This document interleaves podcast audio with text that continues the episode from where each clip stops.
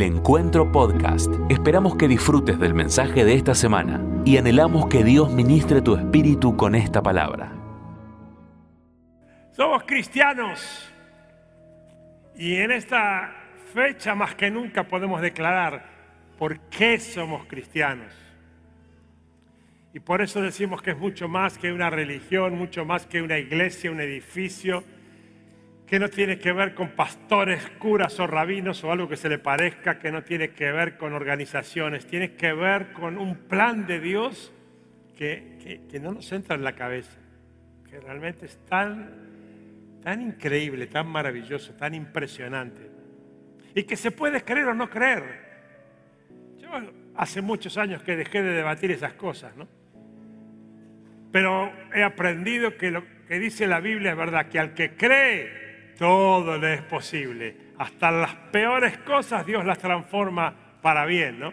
Y ese plan de Dios tan, tan impensado que lo llevó a Jesús a la cruz, ¿no? Y ayer comentaba cuando terminamos esta jornada de cómo callar tanto amor que hacemos cada viernes de Semana Santa, saliendo a la calle a tener acciones que muestren el amor de Dios de manera práctica. Yo decía que, que el mensaje de ayer, que no fue mensaje sino un cierre, y el mensaje de hoy y, los dos de mañana, iban a llevar un título poco original, que tenía que ver con qué día era. Y ayer dije hoy es viernes, hoy digo hoy es sábado. Porque me pasa siempre lo mismo, ¿no? Cuando llegan estas fechas, eh, bueno, los pastores tenemos, no sé, 20 mensajes que podríamos predicar en una semana como esta. Pero para mí es, muy fuerte pensar en lo que pasaba y lo que pasa hoy. En hacer un paralelo con el privilegio que tenemos los que estamos de este lado de la cruz, cronológicamente hablando, los que hemos eh, entendido de qué se trató el plan de Dios. Y eso a mí me, me impacta tanto, me emociona tanto, que cuando llegan estas fechas no hago más que pensar en eso, ¿no? Inclusive, este, en vez de, viste que algunos cristianos evangélicos se rasgan las vestiduras para decir, no, qué domingo de ramos, los ramos, eso es una... No te preocupes por eso. A mí me impacta así recordar de que eso que motiva esa festividad, creo que la habrá inventado un florista, lo del domingo de ramos, porque ha vendido flores como loco, pero, pero más allá de eso, de lo que provoca la festividad, yo pienso lo que pasó ese día, ¿no? Que Jesús entraba de una manera casi ridícula, ¿no?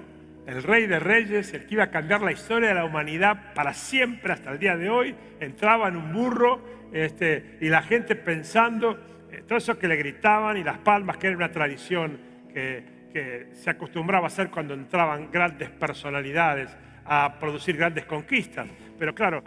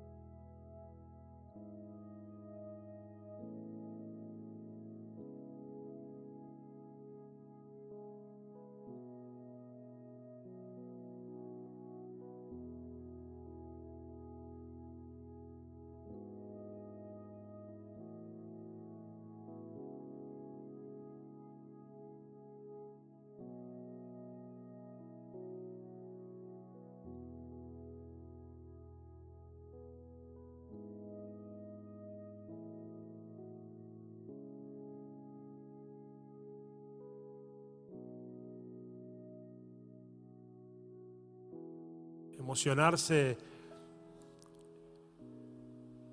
no pudiendo entender o razonarla la cruz, pero entenderla en cuanto al significado que tenía, aunque fuera inmerecido para cada uno de nosotros, ¿no? Que Dios haya planeado terminar con tanto pecado y maldición de la humanidad dándonos una nueva oportunidad. Que lo había hecho, lo había planeado en el jardín del Edén y, y echaban todo a perder y lo planeó con su pueblo y porque se tardó un rato el profeta ya estaban al ratito eh, construyendo un becerro de oro y adorándolo. y porque me imagino que los poquitos sobrevivientes se habrán quedado sin respiración después del gran diluvio, ¿no? Diciendo, wow, fue verdad, era verdad. Y las aguas taparon toda la tierra y era verdad. Y acá quedamos nosotros. Y seguro que habrán dicho, bueno, ahora no vamos a cometer los mismos errores, vamos a hacer las cosas bien, ya que tenemos una oportunidad. Y al rato otra vez metiendo la pata. Y aquel que diga, esto judío, no, vos y yo si hubiéramos estado ahí, hubiéramos hecho lo mismo, hubiéramos cometido los mismos errores, porque estaba en nuestra condición humana, ¿no? Y Dios planeando una nueva oportunidad.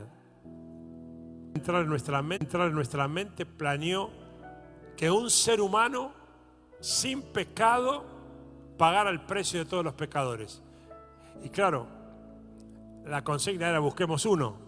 Y la Biblia nos ayuda rápidamente para no perder tiempo. Dice, no hay ni uno solo, ni un justo sobre la humanidad, sobre la tierra, ni uno que pueda ser justo en sí mismo.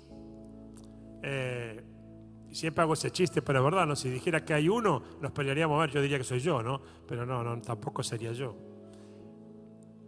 Y entonces Jesús, siendo igual a Dios, una persona de la Trinidad, decide aceptar el plan del Padre y humillarse a esta condición de una raza pecadora, imperfecta. Encima, como si eso fuera poco, como dice ahí Filipenses, humillándose hasta la muerte y muerte de cruz. Y esa aclaración, porque era la peor de las muertes, la muerte más infame, más humillante, eh, de la cual eran merecedores los peores criminales, asesinos, delincuentes del momento. No había otra. Era como si fuera hoy la pena de muerte en los países donde, donde rige la pena de muerte. Y Jesús acepta ese desafío. Y, y llega ese viernes donde nadie entiende nada, ni los, ni los discípulos entienden, porque creo que hasta el último instante pensaría, ahora, ahora se, mucho Hollywood, ¿no? Ahora se clac, y clac, y clac, y clac, y se baja de la cruz y mueren todos de un ataque cardíaco. Pero no pasó, no pasó.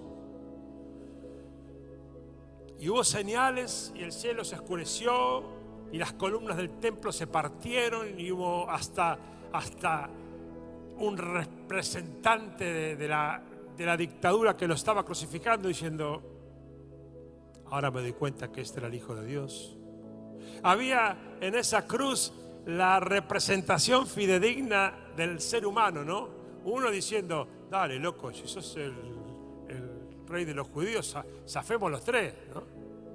Y otro diciendo, y por si acaso es, yo me quiero asegurar el cielo, ¿no? En vez de ofenderlo, ¿no? Todo lo que, lo que es el ser humano en sí mismo está representado en esa cruz en las tres personas, ¿no? Y pasan cosas este, sorprendentes y hay un millonario que ofrece su tumba para enterrarlo y hay un, un emperador que dice que no a todo, pero sin embargo qué casualidad, dice que sí a este José de Arimatea. Y para los que no entienden la escritura, no tuvieron el privilegio de estar ahí, a veces parece muy fantasioso cuando dice, pusieron una piedra muy grande. Dijeron, ¿qué hicieron? ¿Que trajeron una grúa para una piedra? No, no, es una, un, un surco, un surco en el frente de la tumba y la, y la piedra era, era, redonda, una circunferencia muy grande, como una rueda muy grande que se iba rodando y quedaba ahí en el frente de la tumba y se, se amuraba ahí. Y, ¿Y qué más? Y una guardia de soldados romanos por si acaso, pero ninguna estrategia humana, humana podía impedir el plan de Dios, que era un plan inentendible para el ser humano y lleno de un amor incondicional que, que no se puede entender. Todo eso lo hizo Jesús. Mañana voy a hablar del, del propósito específico de eso. Pero entre ese viernes de crucifixión y ese domingo de resurrección, el sábado para mí es tan clave. Y esto no lo descubrí desde que soy cristiano. No, no, hace menos tiempo. Hace una veintena de años que me detuve de manera especial en el sábado porque entendí que hay características del sábado que son las claves de una vida cristiana exitosa. Y por eso, ¿para qué impactar con un título, no? Hoy es sábado. Y ahí está la clave de la vida cristiana para muchos. Porque para muchos este sábado es parte de un fin de semana XL. Escuchaba hablar de, la justificación de las salidas por el protocolo, por la pandemia. En ninguna explicación de ninguna autoridad escuché algo que tuviera que ver con la reflexión del motivo de la Pascua. Los que querían sonar más este, humanos decían, es un tiempo de, descanso, de familia, de recreación. Una ignorancia absoluta de lo que podría cambiar su vida para siempre. Y el sábado, en medio de ese contexto, aunque para algunos es un fin de semana de paseo, de descanso, para nosotros es el recuerdo de un día histórico en el mundo espiritual un día histórico. En el mundo espiritual, el sábado de esos tres días es un día clave en la historia. Denme un segundo que me quiero sacar esto.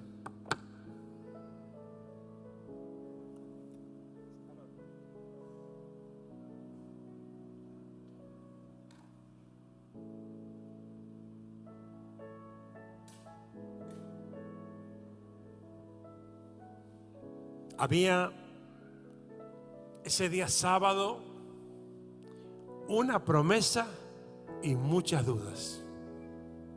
Una promesa y muchas dudas. Hoy sigue siendo vigente esa promesa y mucha gente que duda, igual que ese sábado. Un montón de, de preguntas circulaban en la sociedad de la época. ¿Será verdaderamente como él dijo que iba a resucitar al tercer día? ¿Eso que dijo?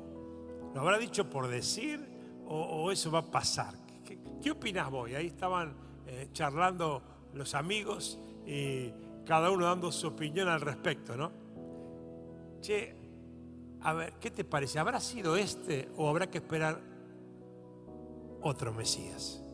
No era este. Porque si hubiera sido este, ¿no te parece que fue demasiado manso? Y cómo se dejó castigar y pegar y cuando le clavaron la corona de espinas y la cruz y la sangre y la espada. ¿No habrá sido una pérdida de tiempo todo esto? La Biblia nos relata que en el ámbito donde van los muertos, ese sábado se estaba librando la gran batalla que cambiaría para siempre el destino de la humanidad. Jesús, 100% Dios, pero también 100% ser humano, cuerpo humano. Él, algunos me han preguntado muchas veces, pero a Jesús le dolía como a uno de nosotros, le dolía igual, exactamente igual. Por eso, un ratito antes del arresto le dice al padre, eh, si podemos cambiar la historia, mejor, eh, pero que se haga tu voluntad y no la mía porque él sabía lo que iba a padecer. Y la Biblia dice, él sabiendo lo que iba a padecer, oró de esa manera.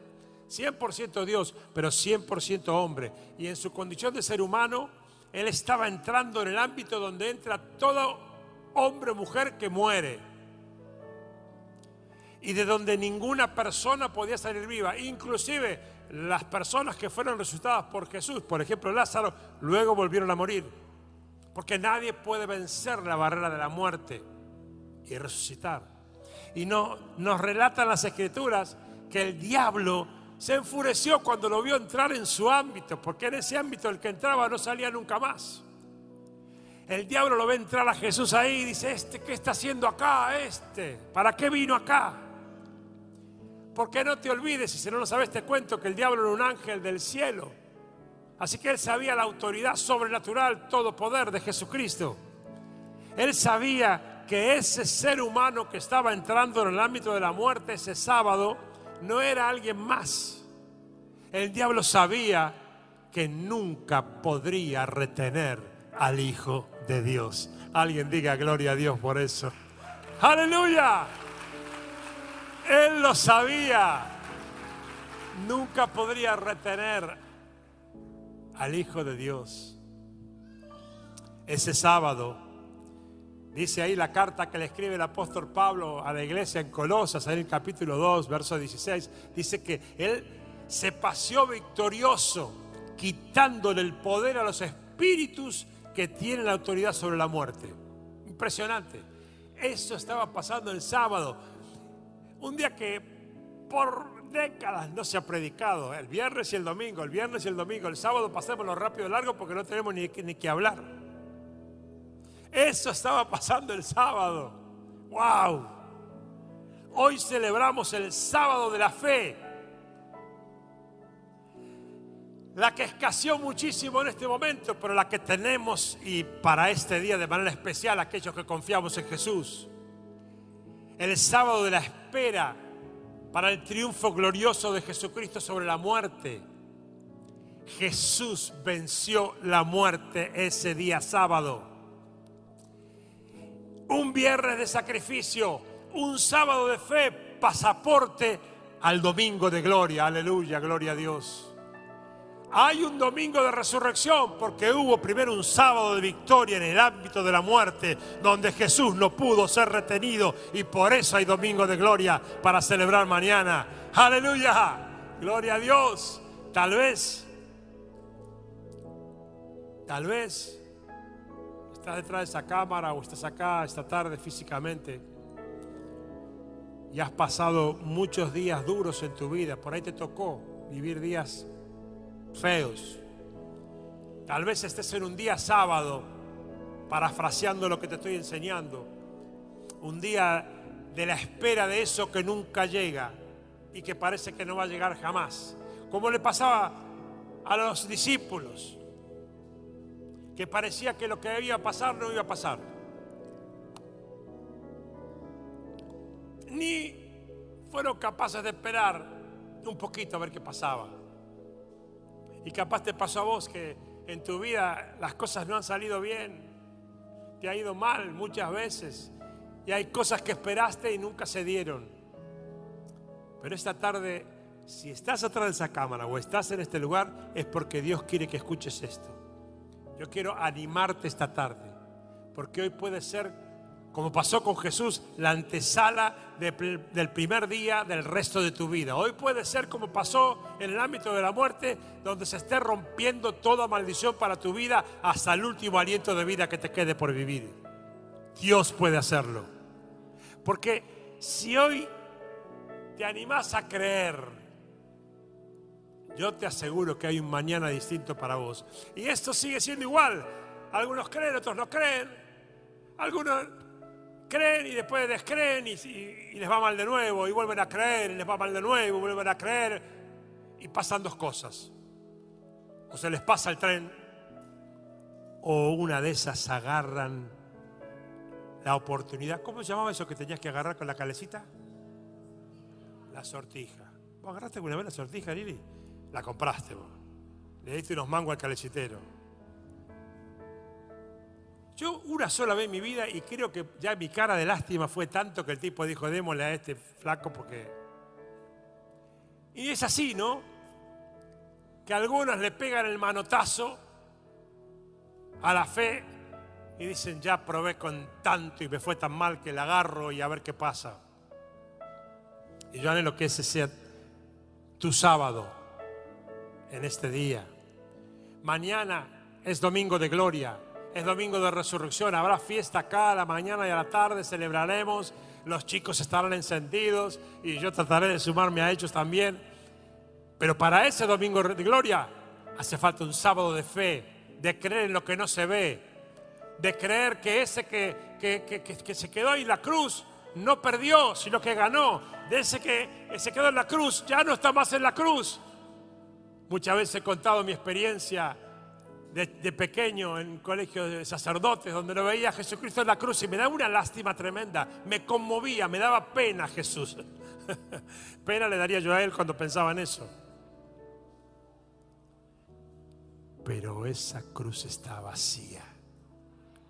Y, hoy, hoy es el sábado de creer en lo que no se ve.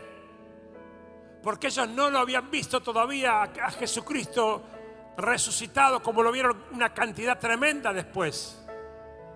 Y ahí había que creer o no creer, no había nada, ninguna señal, no había nada, nada, nada, nada. Era o crees sin ver o no crees, elegí. Y esa es la propuesta de hoy en día igual, sigue siendo la misma. O me crees o no me crees. Dios no tiene nada que negociar conmigo. Dios no tiene nada que negociar contigo. Él tiene un plan para tu vida. ¿Lo tomás o lo dejas? Gloria a Dios que lo tomé. ¿Alguien lo tomó acá? Gloria a Dios tomar este sábado de fe con una nueva esperanza, ya no basada en buenas intenciones. ¿Cuántos fracasos llevas acumulado de buenas intenciones, de esfuerzos inútiles para lograr objetivos que nunca lograste? Esta historia es archiconocida. Si no, te hablo yo de un sábado basado en la esperanza en el único que venció la muerte en un sábado como este y el único que resucitó entre los muertos para no morir jamás. Ahora, ¿por qué lo logró? ¿Por qué fue el único ser humano sin pecado que lo logró? Justamente por eso, porque fue el único ser humano sin pecado. No quiero que, que, nadie que escuche por primera vez este mensaje deje de entender lo que quiero decir. Dios dijo, quiero volver a perdonar a la humanidad, quiero volver a darle una oportunidad a la humanidad, pero revisó la humanidad y dijo, no hay manera no hay manera. Vuelven a caer en sus propios errores una y otra vez. Y entonces la muerte no pudo retener a Jesús porque Jesús era el único ser humano sin pecado. Y la Biblia dice que la paga del pecado es la muerte. Pero como Jesús era sin pecado, la muerte no pudo retenerlo. Ahora yo te quiero contar algo esta tarde. ¿Sabes una cosa? Él no lo hizo por su propia fama. Aunque Jesucristo es el ser humano, cuando fue humano, más famoso de la historia de la humanidad. No lo hizo ni, ni si acaso para medir fuerzas con el diablo, ni hasta para eso, para jugar una pulseada y derrotarlo. No lo hizo por eso, porque no hacía falta. El propio diablo reconocía la autoridad todopoderosa de Dios a través de Jesucristo. No lo hizo por brindar un espectáculo que sería digno de Hollywood y ha sido digno de Hollywood. Lo más increíble, pero al mismo tiempo lo más maravilloso, es que lo hizo para salvar tu vida. Lo hizo para salvar mi vida. Para eso lo hizo. Pero, pero, pero, ¿cómo puede ser? No me lo preguntes a mí porque yo no soy Dios, pero lo hizo por eso. Y la Biblia dice, la palabra Dios dice que lo hizo por eso. Y llega a decir, esto vale la pena porque voy a ver la cantidad de personas que van a cambiar su destino de maldición en bendición creyendo en mí. Voy a ver la cantidad de personas que estaban destinadas a una muerte y a un infierno eterno y van a tener una muerte con destino de cielo. Voy a ver tanta gente haciendo mal que va a empezar a hacer bien. Voy a ver tantas familias destruidas que se van a reconstituir. Voy a ver tantos perdidos en las drogas que van a ser rehabilitados en mi nombre. Que vale la pena mi sufrimiento. Veré el fruto de mi aflicción y mi alma será saciada. ¡Wow! Tremendo. Lo hizo por amor. ¿Cómo se puede amar tanto? Bueno, cuando sos papá, te acercas un poquito a entender, un poquito, porque cualquier papá bien nacido daría la vida por sus hijos. Cualquier, cualquiera de los que somos padres daríamos la vida por nuestros hijos. Pero Él es Dios. Y no dio la vida, entregó a su Hijo, lo que más amaba, para salvación de todo aquel que cree. Por eso el diablo quiere que no creas. Por eso el diablo quiere que sigas dudando. Por eso el diablo quiere que sigas creyendo que se trata de una religión, que venís un ratito de vez en cuando y con eso sos más bueno. Por eso el diablo quiere que comiendo un cacho de pan te cambia la vida y sos más alto. Por eso el diablo te hace creer en lo que no es verdad. Pero la verdad, la verdad está en el Evangelio de San Juan, en el capítulo 3 y en el verso 16. Que aunque es el texto que más sabemos de memoria todos los cristianos, encanta leerlo. Porque cuando lo leo la palabra es como que se me mete en el corazón y me emociona hasta el día de hoy, después de tantos años. Pues Dios amó tanto al mundo que dio a su único Hijo para que todo el que crea en Él no se pierda, sino que tenga vida eterna. ¿Te animás, iglesia? Vamos todos juntos a declararlo, pero, pero con buena voz, ¿eh? con voz audible. Esta declaración es poderosa para destruir fortaleza. Los demonios salen corriendo frente a esta declaración porque no tienen argumento contra el que ya les ganó, ya les venció. Vamos juntos. Pues Dios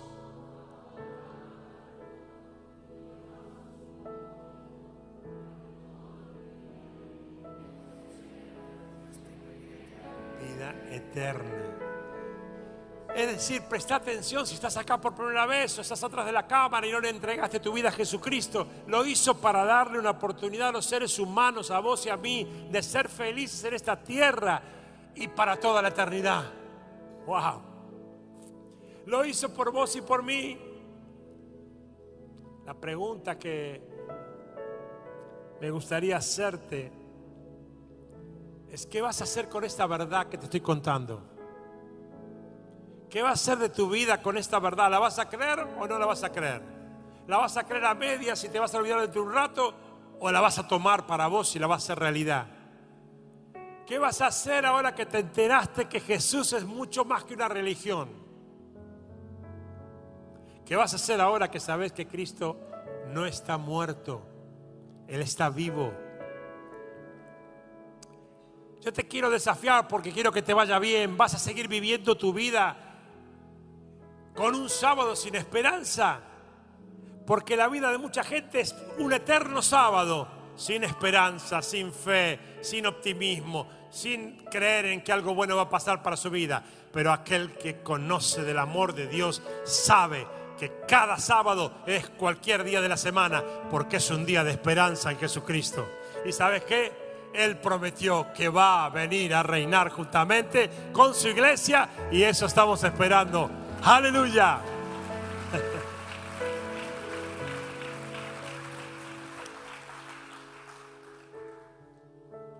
Hay gente acá físicamente y hay gente atrás de la cámara. Pero hay alguien que no se ve que también está. Y es Él. Jesucristo está en este lugar. La palabra de Dios dice, si acaso dos o tres se reúnen en el nombre de Jesús, allí estaré yo por mi espíritu. Y acá somos mucho más de dos o tres. Jesús es el que está acá ahora. Y Él no vino porque no tenía otro programa de sábado. Él vino aquí porque quiere cambiar tu historia como cambió mi historia un día. En este lugar y en el lugar donde te encuentres, Él está. Si estás siguiendo esta transmisión, aunque no lo veas, Él está y quiere tener un encuentro contigo. Escúchame, mira, como yo te mirara cara a cara, así cara a cara, y te dijera, Dios quiere tener un encuentro contigo. ¿Escuchaste? Jesús quiere tener un encuentro contigo. Ok, claro, para vos sería mejor que, que, Jesús ya estuviera confirmado, que es como se lo imaginó Mel Gibson o algún otro de lo, que viste por televisión, y viniera así y te dijera, ¿qué hace? Hola, soy Jesús. No, no es así. No lo vas a ver por ahora, por ahora pero está. Porque hoy es sábado. ¿Crees o no crees? Si quisiera sonar más antipático, te diría, tu problema, viejo. No, no es el mío. Yo le creí un día. No es que le creo ahora que soy pastor. Yo le creí un día cuando tenía las mismas dudas de todos los que tenían dudas ese sábado. Y las dudas que podés tener vos en este sábado. Las mismas. Pero dije, ¿Y no valdrá la pena creer en lo que no veo? Mirá si después termino viendo. ¿Y sabes qué? Después terminé viendo. Felicidad, bendición, salud, gracia, favor de Dios prosperidad. Dios es un exagerado para los que se animan a cambiar el sábado. Tal vez sea el momento de rendirte a los pies del Maestro, de sacar bandera blanca y dejar de seguir peleándole a la vida. Déjame terminar. Yo siento en mi espíritu que tal vez las personas que están diciendo, ok, bueno Jorge, ok, acepto la propuesta, me rindo. No quiero, ni que me hubieras conocido de antes, no quiero seguir viviendo sin esperanza, con miedos, con frustraciones, con preocupaciones sin salida, no quiero más esa vida para mí, pero ¿cómo hago? Si mi vida ha sido un desastre, ¿cómo hago para, para que Jesús se fije en mí? Y si me contás tu historia, capaz que coincido con vos, pero Él no piensa como yo. Él dice que Él está dispuesto a entrar en cada, corazón que se le abre, sea de quien sea.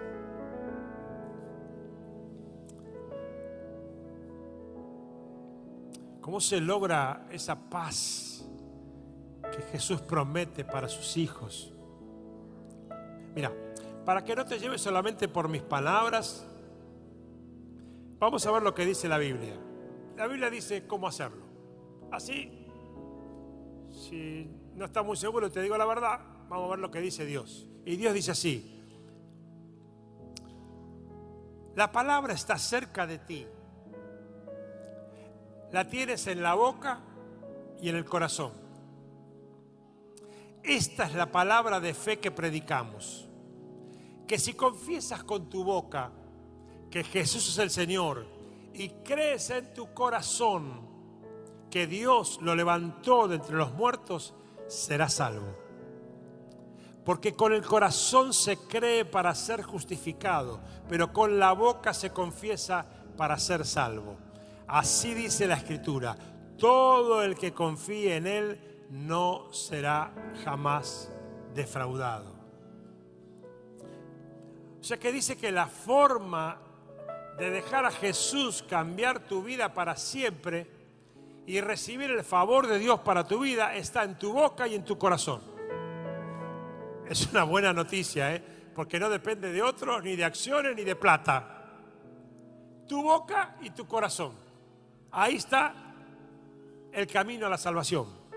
Dice que tenés que declararlo con tu boca, decirlo en voz audible, escucharte decirlo y creer en lo que estás diciendo con tu corazón.